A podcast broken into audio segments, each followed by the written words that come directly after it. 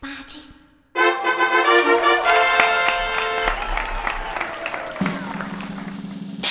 嘿嘿哈哈，十八般武艺，扎背当忙，九弯十八拐。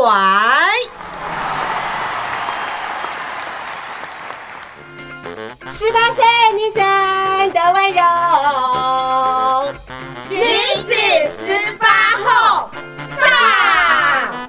十八岁以后，哪怕惊涛骇浪，都能海阔天空。哈哈哈哈哈哈欢迎你持续收听《中女好会讲女子十八后》Podcast 节目。今天我们是第十二集的播出，欢迎大家呢在各大 Podcast 节目平台当中呢来搜寻我们女子十八后，也欢迎你分享给你的亲朋好友。今天节目当中呢，特别邀请到是七十九集的林美芝。美芝呢，她自己呢其实哦是一个非常非常非常厉害，她的巧手呢能够呢把垃圾变黄金，甚至呢变钻石。他也是一个这个呃美的这个魔术师哇，很多的这个呃看起来不怎么样的东西，可能是大自然的，可能是垃圾。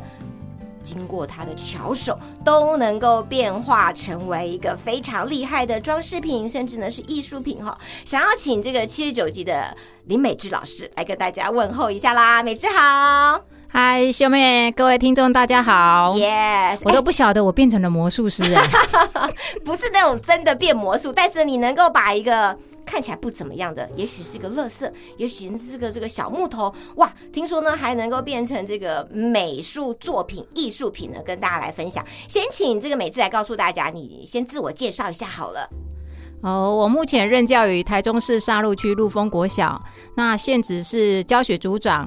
那教学组长的行政职务之外，我还兼学校的艺文教师，哦主要是教高年级的艺术人文、视觉艺术的部分。嗯哼哼，视觉艺术。那我知道，其实在，呃这几年，尤其在这个国中小的教育里面，特别呢来强调这个美学啦、艺术。当然，就是希望从在教育的系统里面，本身呢就能够让我们的孩子们呢，他们有这个比较呃早一点启发这个艺术的涵养，对不对？你自己最擅长的，听说呢是把一些这个看不起来、看起来这个小小的不怎么厉害的，然后呢可以变成一些艺术品呢？到底是怎么样培养这样的艺术眼光啊？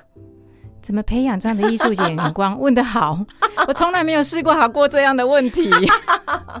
就是浑然天成，就这样子吧，算是一个天分就对了。嗯我不晓得这是不是天分呢、只是喜爱啦，嗯就是去做。嗯哼，好，我知道，其实在，呃你的这个求学历程当中哦，在中女中的时候呢，其实你好像是还蛮低调的，也蛮沉默寡言的，是这样吗？哦，不是，不是低调，也不是沉默寡言，是没有我发挥的舞台。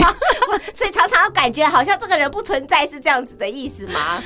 嗯、怎么说呢？在女中的那一段日子，我只能够用“玩乐”两个字来形容，因为当时国中的时候，大部分的的生活就是考试跟读书嘛。对，那那一段时间，我妈妈一开始她不希望我念女中，其实她是希望我去念商专就好，她觉得不用再经历过一次的升学考试。OK，可是呢，国三的时候，我一直记得我国中老师讲的一句话，他说：“你一定要去念大学，因为大学 university 有你玩四年。你就被这四个字骗了。没错，所以那个时候考上了五专，我跟我妈说，我还是不要去念，我想要去念台中女中。嗯哼哼，嗯，但是因为在高国中的时候有老师 hold 住吧，对，到了高中去，哇，简直就是那种笼中鸟被放出对去，对对，哎、没有人管。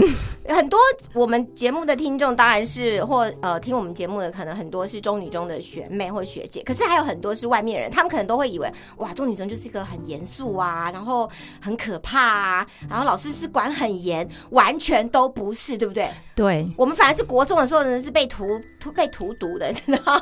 被鞭打，可是高中根本就没有人管我们呢。对，就是因为没有人管，所以我玩的很疯，所以才会说，在女中三年的生活，可能一直到三下的时候才意识到说，哇，我真的可能要努力一下了，因为要考大学。对，那个时候说真的，成绩不是很好。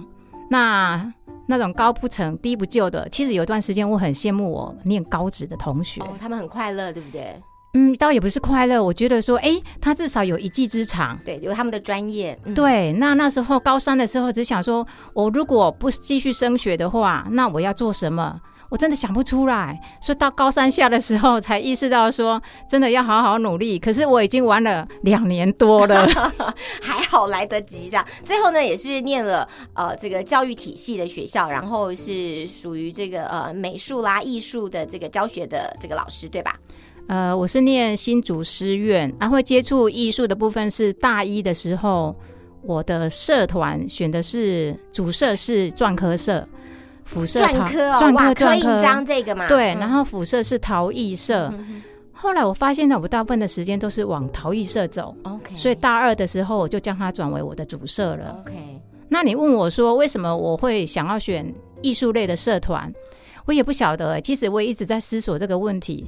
我唯一能够找到的那个轨迹，就是有可能是因为我是乡下小孩，那我们小时候也没有什么游乐场啊，所以我唯一的休闲生活玩乐的就是玩泥巴嘛。嗯哼，捉泥鳅、玩泥巴，对对对 对，大概从小就喜欢玩这些泥巴吧。是，但是呢，玩的这个这么的呃。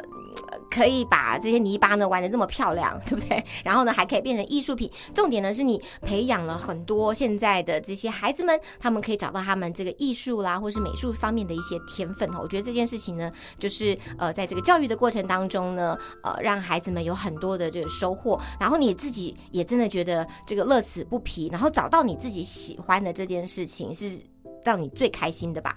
对，我觉得我现在最幸福、最开心的事情，就是将我的兴趣跟我的工作结合在一起。嗯对，因为在学校也获得长官啊、老师们的支持，所以很有趣的一点是，为什么我叫乐色老师？大家可能会觉得很奇怪，对不对？然后我要先讲一下，其实我的国中同学跟我的高中同学知道我现在在教美术，很多人是露出那一种很 surprise 的眼神，超傻眼的吧？会觉得说啥？从来没有听过说美智会画画啊。嗯哼，真的没有我。我比较有兴趣，在小小学阶段还有画画比赛得奖，但是我国中读书嘛，高中玩乐嘛，所以呢，其实几乎都没有在这一方面的领域去发挥过我的我的专才。是然后是一直到大学，所以我大三的是大三就选美劳组，嗯哼，嗯，才往这方向去走，然后接触艺艺术方面的领域。是，所以某部分来说是因缘巧合。可是呢，当你知道你碰对了你喜欢的事情的时候，这个火花，所以这个带给呃这个未来你人生的影响，甚至呢，我们都要说教育当然就是百年树人的嘛。所以一个小小的种子，呃，这个艺术、美术或是呃这样的一个天分或者这样的种子呢，这个。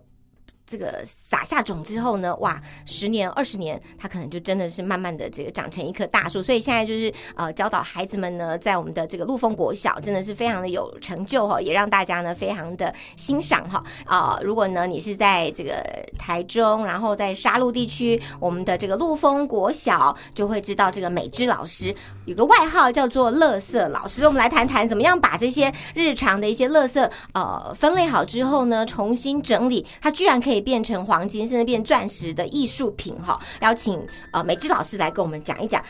后来在这个陆丰国小，你做了很多这个课程跟教学的设计哈。那当时你会怎么怎么会想说，一般人可能就是呃买一些现成的啦，或者是这个美劳的一些呃这个有的一些原始材料，可是你会觉得说，从一些呃回收的一些物件当中，或者是大自然的这个物件啦、树枝啦什么等等的，甚至陶艺，你你想要把它重新做一个这个设计，让孩子们可以来接触呃这个美术或者是艺术。当时的起心动念是什么样的状态？将黄柏素材变成了一个创作的美彩啊。话说，应该是先从我们的课本开始。嗯哼，嘿，在南一国南一五年级的课程，有一个课程叫做拆解重组新创意。哦那时候上到这个单元的老师呢，有时候会很头痛，因为他的课程内容就是请小朋友回去拆解家里的旧的电器。哦，对，旧的电器，那看看旧的电器里面有哪一些的零件嘛，好，再把它重组再利用。嗯但是这部分其实我接触了一两次之后，我并没有去真正的执行。那是一直到有一年呢，我们的资讯组长他回收了一堆的那个硬碟，哦，硬碟，但是他。他那个时候本来是要丢掉，那我只是问他说：“哎、这个东西丢掉会不会太可惜了？”他说：“但是里面有一些重要的资料。”我说：“那该怎么处理？”他就跟我讲说泡水啊，我说哦那泡水之后呢？之后扔掉啊。嗯，我总觉得说那种东西那么漂亮，把它扔掉好像有点可惜。我就跟他说，不然你泡完水晒干之后给我。给我，说真的，放了两三年之后，我还是没有动它。嗯那后来碰到这个单元呢，我想说，哎、拆解重组，哎、如果让小朋友拆解硬碟呢，会不会很好玩？嗯哼，对，我就试着让孩子去拆解。可是第一个问题来了，我碰我在拆解它的时候，我发现它我必须要有特别的给息，对，我才能够去拆解它。后来呢，我就想说，好，那没关系，我请小朋友带回家。你们家里如果能够把它拆解了，你就拆；你不能拆，你拿回来得给老师。哎，就起开始的这一个拆解重组的课程。嗯哼，那拆解完了之后，孩子分类好了，他们就开始发挥他们自己的创意的，自己去组装。哦，哎，重组。哇，让我很 surprise 的是，有的孩子竟然把它变成了机器人、打档之类的，嗯哼哼我就觉得，哎，这样的这样的美术教学方式是蛮好玩的，是，所以就开始一路用这些回收的或者是生活中可见的这些不要的东西下去做创作。是，因为我觉得很多的人家讲说嘛，生活处处是艺术，那艺术创作的资源可以来自于生活当中。所以从这个呃小五的这个课程里面启发了你，开始呢把这些很多生活当中我们可能不要的一些物件，或者认为是垃圾啊，然后呢要拿去回收的一些东西，除了这个硬碟之外，你发现了这个小朋友很有兴趣跟这个创造力，后来陆陆续续呢，你也找了非常非常多可以呃来成为创作的这些素材，但是是从我们的这个回收物品当中来寻找的嘛，有哪些跟我们分享一下？哦，这太有趣了！自从我们的机器人产生了之后呢，资讯组长就因为学校常会有一些资讯设备的更新嘛，他看到回收泡棉就跟我说：“哎、这个你要不要？那个盒子你要不要？” 哦，我说：“呃，好吧，都都留下来好了。”好，那就堆积在美术教室。那小朋友常常经过一看呢，就说：“老师，这个泡棉是要做什么？怎么不丢掉？”我说：“我要让它变成了可利用的创作素材。”啊，小朋友想说：“那老师你到底要干什么？”我说：“好，等我想好了之后，我再来告诉你们。所以呢，有时候这样东西放在美术教室，不见得我会立马上立刻去用它。那通常我的教学灵感来源是来自于我早上的晨间健走嗯或者是跑步。我有早起的习惯，我是叫太阳起床的那一种哇。塞，五点半，哦，六我四点半到五点那边就醒来了。为什？么？习惯了啊，因为我早睡。哦，九点就睡了吗？呃，十点。哦，OK，那有睡六个半小时，有有有，有，所以就自动醒来了。所以我同事常笑我说：“你真的过老人生活了。”对，对，有。那早上去，因为其实早上那个时间是很宁静的，他自己在那边走路啊，想事情啊，所以常常有常常就这样子想说，哎、我这些课程大概可以怎么去做？那有一天呢，就突然想说，哎、我有亚克力颜料，那那些环保回收素材，环状那个泡棉嘛，它嗯很好切割。那如果来做个什么东西，会不会它能够两个结合在一起，能够激荡出什么样的火花？是，哎、试着让孩子去做，然后让他们也自己有想象的空间跟创作的空对间。，想我就问孩子说，如果这个让你去做的话，突然有孩子说，老师，那很简单啊，那个切割之后加上那个棍子就变冰棒了啊，哎、很像。所以呢，我那个课程就设计了一个拟真美食，嗯哼，孩子做出来的嗯对拟真就像真真的食物。对，嘿，那个课程小朋友就还蛮喜欢的。好，之后太有趣了，有个孩子他跟我讲说。老师，我今天呢，把我们家里的一些泡棉啊，我请我爸爸放在我们学校的警卫室要给你。我说什么？你家怎么会有这个？他说我爸爸在国中教资讯课，哦他们学校也有泡棉，我叫他嗯不可以丢掉，要拿给我，所以我搬来学校给你了。所以你知道吗？我的美术教室经常有很各多种的美彩都送来了，这样子。没，错，所以又有陆丰高级清洁员的美称。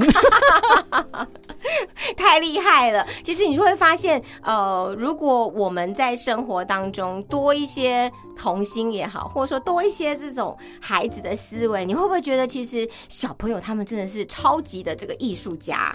小朋友是其实有很多的思维，我觉得。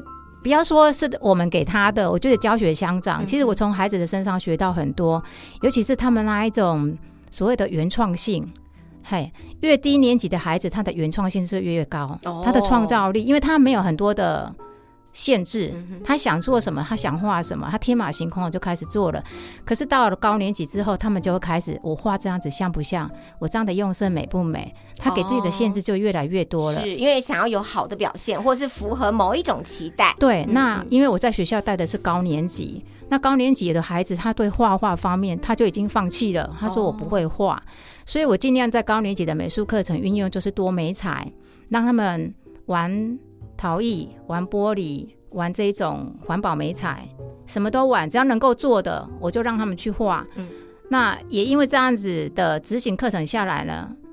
总之，我的美术教室就经常会出现一些东西，嗯像我们的主任呢、有一天突然给我一大堆的压舌板，哦，就是诊诊所在弄弄那个我们的有点像是冰棒棍的那一种对，对对那个压舌板主任就说，那个朋友的诊所清出来的要回收丢掉，因为过期了嘛。嗯哼我觉得你应该可以拿去一些，可以做一些美术的作品出来，嗯哼哼好吧结果你做成了什么？呃，让孩子把它变成了圣诞节的哦，这些小吊饰吗？书签。哦，书签，嗯书签好有对创意。OK OK，、嗯哇，真的是呃，只要这个有创意或是有想法哈，生活当中呢，真的是随处都可以呢，把我们的呃一些这个不要的一些这个材料或是物件，好做一个很好的利用跟再发挥，这样子，我觉得这个是不容易的。而且呢，其实你很呃善于用思考的方式，然后呢，把这个教材让它更活化，同时呢，也可以呢呃让孩子们呢有更多的发挥。我觉得这件事情是不容易的哦。下一段呢，来跟我们聊一聊，其实呃，孩子们呢，他们的这个精彩的创意呈现，真的是让你大吃一惊之外，现在好像呢也有一个特别的展，你希望大家能够有机会来来看一看，对不对？下一段呢，我们再回到呃女子十八后 Podcast 节目哦。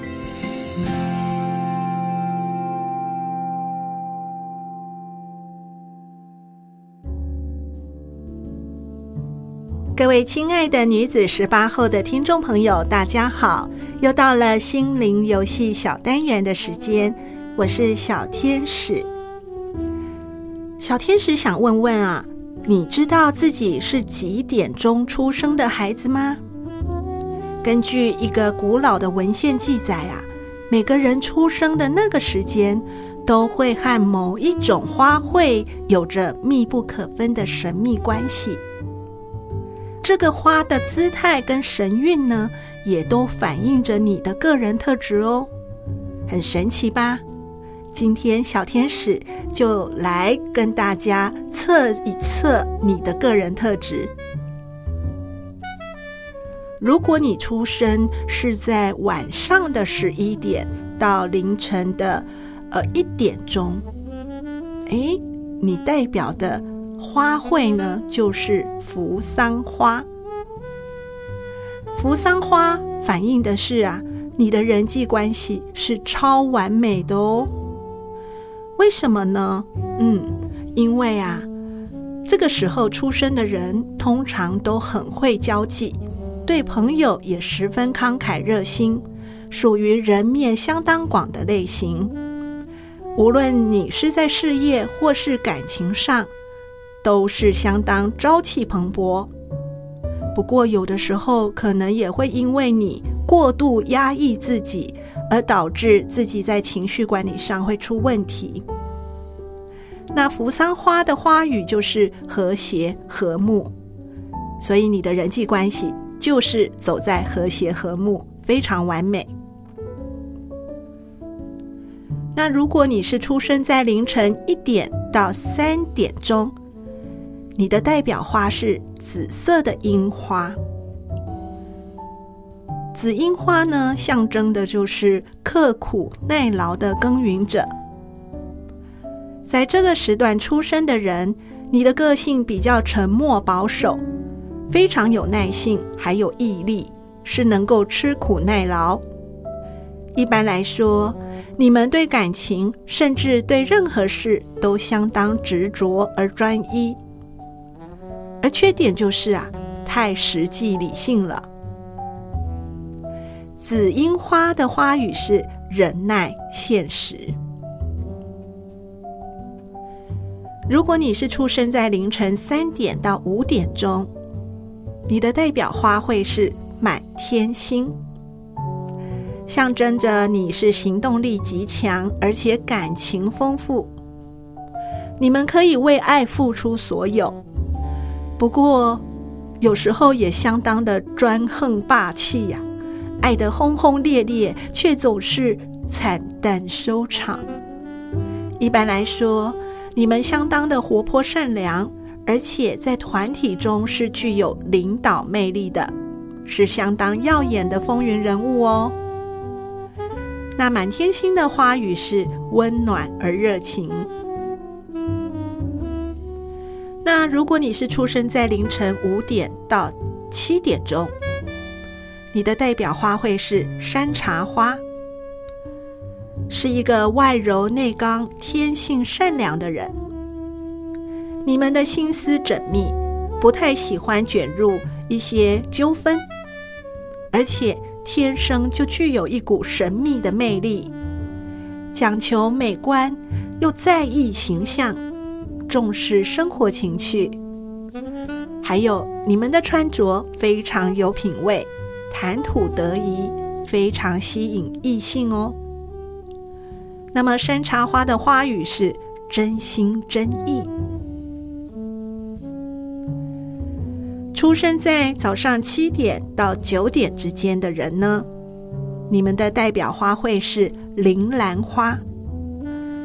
象征着是一个零缺点、完美主义的人。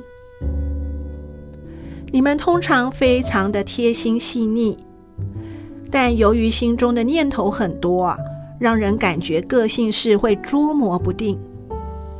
不过，你们脱俗的气质，经常都有仰慕者会围绕在你们的身旁，爱情是特别的多彩多姿哦。铃兰花的花语是细腻完美。如果你出生的时间是在早上九点到十一点钟，代表的花卉是薰衣草。在感情上容易三心二意，为什么呢？因为啊，薰衣草啊，它有一股淡淡的香气，浑身会散发着一股神秘诱人的魅力。所以，如果与你们接触的人很少啊，是不会被你们的愉悦所感染的。而你们的直觉力也非常的强，判断力非常的精准，在感情上是走随意派的，很随性，有一点不够专一哦。薰衣草的花语是愉悦随性。那出生在中午十一点到下午一点钟，代表的花卉是郁金香。你是一个非常热情开朗、有魅力的人，而且会喜欢戏剧、音乐、运动以及艺术等多项事物。你的自信心强，有群众魅力。虽然你是还蛮专情的。不过有一些自我中心的性格，你喜欢众星拱月的感觉，看起来又有一点花心，但实际上啊，你对家庭啊是非常忠实，而且你也是一个工作狂。那郁金香的花语是迷人优雅。那出生在下午一点到三点钟呢？你们的代表花卉是百合，属于百合的人比较爱幻想，不务实，有一些偏好神秘色彩，容易受到稀奇古怪的事物所吸引。在感情上啊，你们相当的天真乐观，不过也有脆弱的一面，自尊心强，通常又不轻易表达自己的爱意。百合的花语是。纯真。出生在下午三点到五点之间的人呢，你们的代表花卉是蔷薇。你们有着不为人知的双重性格，表面上看起来都和蔼可亲，但实际上是生性多疑，还有多次，有些得理不饶人。谈恋爱的时候，就算机会很多。但又因为你们会犹疑不定，要专心经营感情啊，似乎有一点困难哦。蔷薇的花语是迷人，但却多次。如果你出生在下午五点到晚上七点，你们的代表花卉是向日葵。你们非常的直率，向来不太重视别人的感受，容易在无意间得罪他人。不过，因为开朗热情的向日葵是具有桃花潜质的，你们会非常重视自己的外表，也喜欢标新立异来引起别人的注意。谈恋爱的时候啊。还有强大的占有欲，诶，也会让情人受不了哦。向日葵的花语是直率、爱慕。那出生在晚上七点到九点之间的人，代表的花卉是桔梗。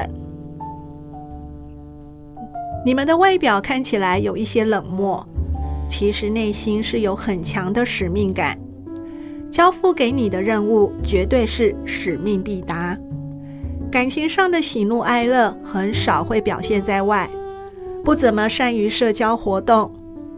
而对于心仪的人，你的内心就算充满热情真诚，表面上还是会装出一副无所谓的样子。桔梗的花语是被动低调。那出生在晚上九点到十一点，你们的代表花卉是海芋。你们的动作会慢吞吞啊，但因为你们非常聪明，心又软，而且生性温和，社交手腕独到，修养又很好，也很有赚钱的头脑，还有你们的财运也非常不错哦。你们的感性多情，会压抑，心思细腻，在不明了对方的想法之前，会很少表白自己的心意的。海域的代表花语是智慧。心灵游戏小单元，我们下次见。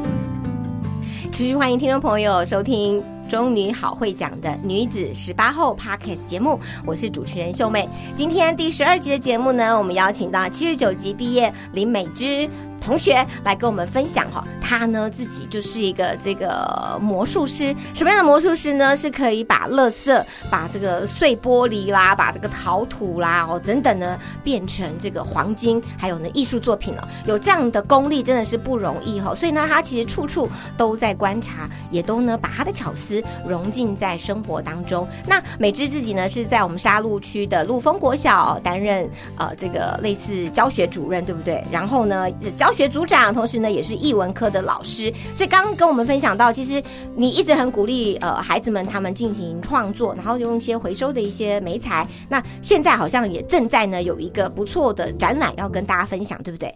哦，对，目前我们小朋友有一个陶语的特展，陶语陶语鱼哦，嘿。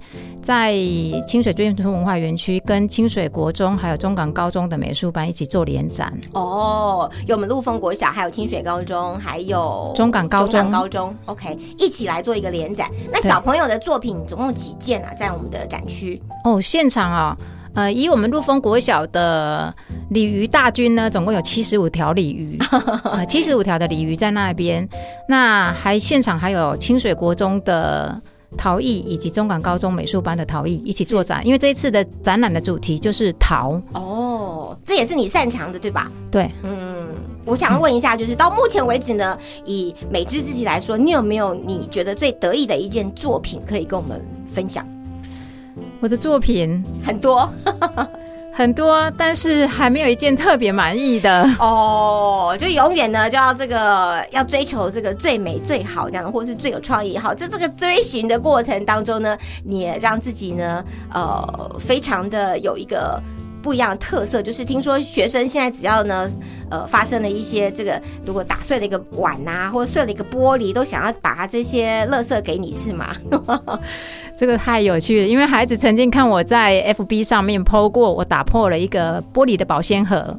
那那当下呢，我并没有马上把它处理掉，我只是在思考说，哎，我如何用我的微波摇炉去把它变出饰品出来。那我有把这个过程稍微拍下来，也也秀给孩子看，所以我们现在。环境永续教育嘛，有很多的东西我们可以把它回收再利用，那甚至可以把它拿来做一些美术的东西。那孩子看过了之后呢，昨天就有一个孩子跑来跟我讲说：“老师，老师，我跟你说，我昨天打破了一个玻璃杯。”我说：“那打破玻璃杯，然后呢？然后，然后我可以送给你吗？你可以把它变成了艺术品吗？”小朋友真的很可爱，但是你家这种东西是不是已经太多了？因为你的亲朋好友啊，就全部把这些东西都拿到你家去了。哦，确实是因为自从我在 FB PO 了酒瓶了之后，那个供货员源源不断，但是现在已经太多了，真的很是嘿比较不需要了。大家可以上这个呃美芝的 FB 上面看到哈，哎，你的 FB 上面就是直接找林美芝吗？还是有什么嗯特别的这个搜寻方法？现在 FB 也好多资料，好像有先有一个 hashtag，然后是窑烧窑烧玻璃好好玩，，OK 就可以直接找到。每次把这些废的酒瓶哈，或是这个玻璃瓶，对不对？然后呢，经过这个电窑的窑烧，就可以不变成一个非常棒的装饰品，哎，好漂亮哦！等一下一定要拍给大家。它不只可以装饰，它还可以拿来盛装食物。对，哎，这个我觉得日本料理店放一些小菜啊，或者是一些这个，有时候一个人吃饭有没有？你就这个一碗饭，然后小菜啊、放这边，我觉得这个好雅致哦，可以变成生活当中的这个物件呢，非常棒。嗯，请问对它收费多少钱？收费多少？无价。感谢。那请问一下，就是呃，一百零八年的课纲上路之后，其实呃，对于呃教育的从业人员来说，其实有一个比较不一样的挑战，对不对？帮我们分享一下，在美术教育这一块呢，怎么样来继续的呃，来让孩子们呢有符合一零八课纲的这些呃原始的设计理念，好吗？呃，十二年国教一零八课纲，他们一直很强调的就是核心素养，所以你常常会听到核心素养这一个词。那我也去看了，哎，到底什么是核心素养？那红蓝曾经在他文章写过，他觉得核心素养就是一种态度。那前一阵子呢，我看到那个呃潘文忠潘富他写的一段话，他写的就是说，核心素养它指的就是一种探索过程、实作过程。那透过有系统的学习，让孩子学习到如何解决生活中问题的能力，嗯哼，啊，就是核心素养所要教的。那其实美术的教学方式呢，也是一直在朝这个方向，因为他们就是一直在实做嘛，对，在实做当中碰到了问题，然后他怎么去解决。那在十二年国家的艺艺文领域方面，也很希望就是大家能够把生活跟艺术结合在一起。是，对，那我其中还要强调一点，就是核心素养，他一直在强调的就是这种东西跟我们以前的方式不太一样。你还记不记得我们以前读书就是感觉上你读书就是为了考试，对，就老师教什么目的就是把它硬塞进去脑子里面，然后一直背、一直写、一直算，然后就熟悉了，然后就变可能变成你的了。可是有时候你并不了解，呃，我为什么要学这个，或者是说到底我生活当中什么运用啦？哈，对对对，就像以我儿子来讲好了，他的国文超差的，嗯哼哼，他的外语能力很好，哎，这样有点冲突哎、对他一直觉得说，哦，当你的小孩在问你说，哎，为什么要学英语？嗯哼，嘿，我曾经听过一个老师讲了一句话，他就说带他出国就对了，但是不是跟团嗯自助，嗯嗯。我们确实这么做了，所以我们家小孩在国小吧，他就不会问我说我为什么要学英语了，对，他就自主自主学英语。他发现到他到国外去，他唯一能够跟外国人沟通的就是只有英语而已。是但是他呢，对我们的古文 知乎者也。赋，呃呃，好像比较不会讲到这个文言文嘛，对不对？只能只能欣赏诗词，想象那个意境啊，嗯对，所以他老师问我说，为什么我要念这一些古文？嗯哼哼。嗯，你怎么回答他？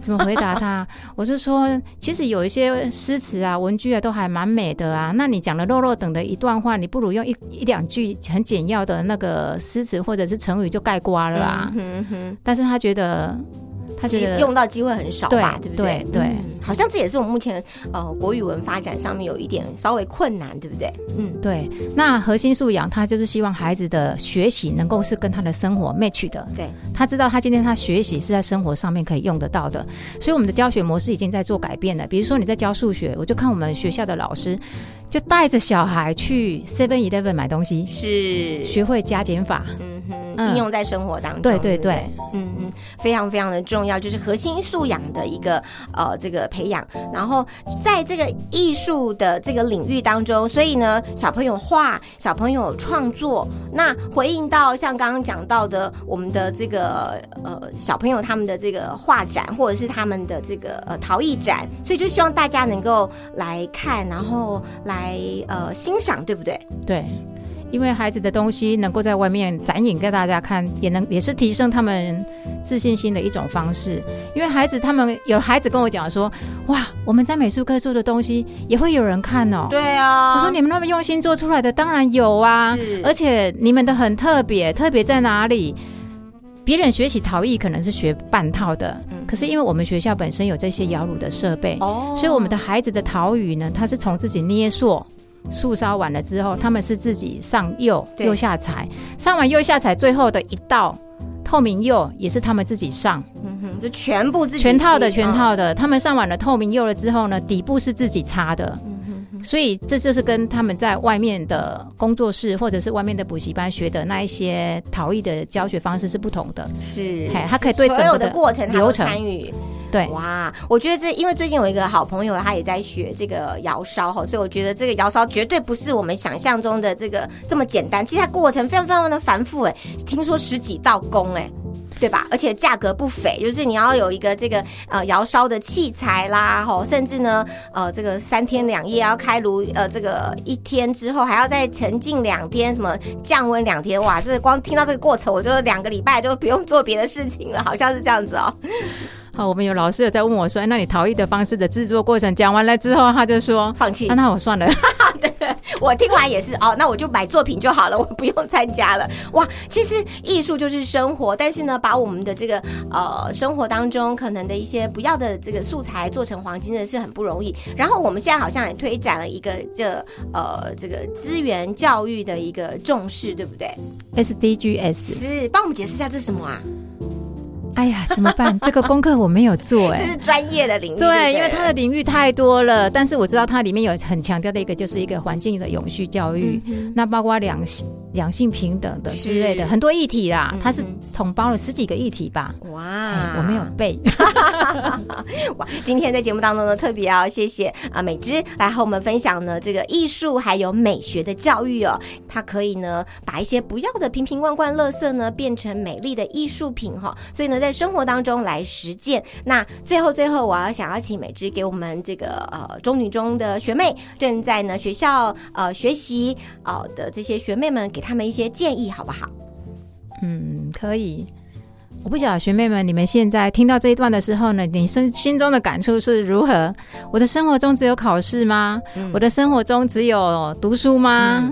嗯，学姐那个时候其实心中一直在思索的是这些事情。但是因为可能自己的功课也不太好，所以我就开始玩乐趣了嘛。刚刚前面大家都听到了，可是呢，如果让我重回你们这个年龄呢，我现我现在我会告诉大家，呃，就是培养一项自己有兴趣的能力，是培养自己的兴趣。或许在你小学阶段，你很喜欢画画，你很喜欢一些手作，可是，在你的国中的阶段因为要应付课业，所以你不能够去做这一些事情。